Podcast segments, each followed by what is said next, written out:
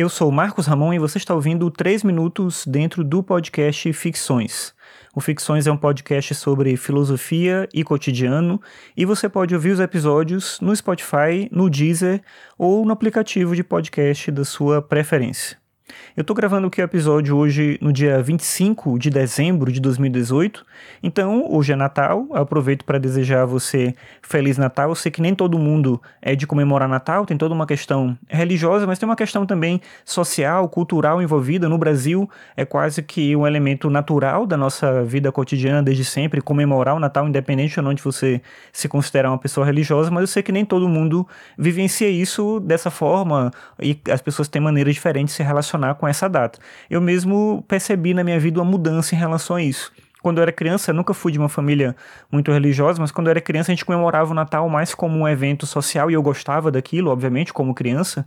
Eu achava aquilo interessante, era um dia que a gente passeava indo na casa de vários familiares, tinha coisa toda dos presentes, não sei o que e tal, então era uma data festiva e boa, mas aí o tempo foi passando e eu lembro que na minha adolescência eu já não gostava tanto assim do Natal, minha vida já estava bem diferente. Eu lembro muito de passar muitos natais sozinho, minha mãe saía com meus irmãos e tal, eu ficava sozinho em casa assistindo televisão, ou às vezes é, escrevendo, desenhando alguma coisa, dormia cedo, ou não dormia e ficava mesmo é, ouvindo música, assistindo televisão e tal. Então era uma impressão meio do Natal como algo depressivo, como algo ruim, algo negativo.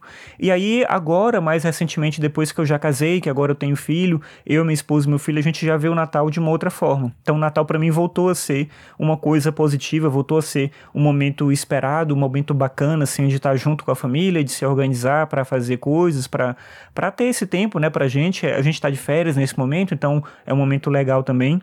E é interessante essa mudança que a gente tem da percepção de determinadas coisas que a gente vive de maneira recorrente na nossa vida, como é essa data do Natal. Então, independente da sua crença ou da forma como você comemora o Natal, te desejo aqui um Feliz Natal e aproveito aqui também para falar de algumas mudanças pequenas no podcast. Eu tinha uma série que eu comecei a fazer no ano passado que chamava Exercícios de Admiração. Quando eu queria indicar um livro, um filme, uma série, alguma coisa assim, eu pensei em usar esse formato.